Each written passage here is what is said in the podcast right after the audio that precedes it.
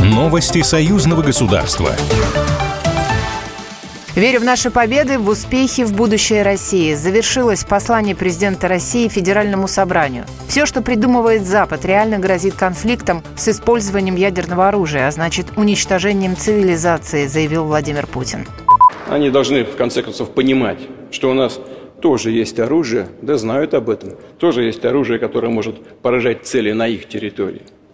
И что все они придумывают сейчас, чем пугают весь мир, что все это реально грозит конфликтом с использованием ядерного оружия, а значит уничтожением цивилизации.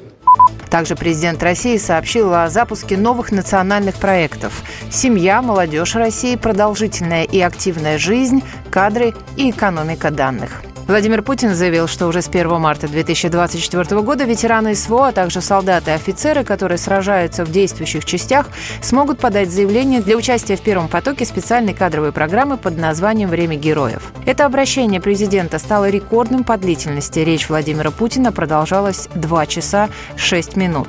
Телеканал «Белрос» вел прямую трансляцию события на всех своих платформах. Запись доступна на каналах в YouTube и Рутюбе. Целью белорусско-российской интеграции является реализация интересов народов двух стран. Об этом заявила на брифинге официальный представитель МИДа России Мария Захарова.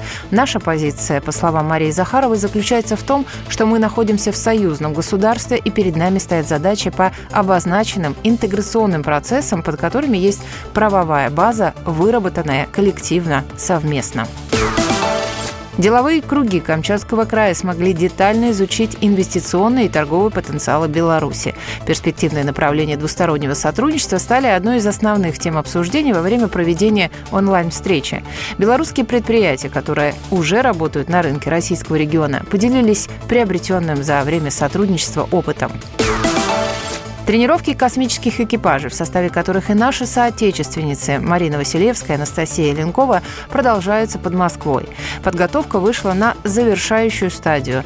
28 февраля основной и дублирующие экипажи 21 экспедиции посещения Международной космической станции приняли участие в экзаменационной комплексной тренировке. Основной экипаж, куда входит Марина Василевская, сдавал экзамен на тренажере российского сегмента МКС, а дублирующие, куда входит Анастасия Ленкова, Куликова на тренажере транспортного пилотируемого корабля «Союз-МС». Новости союзного государства. Программа произведена по заказу телерадиовещательной организации союзного государства.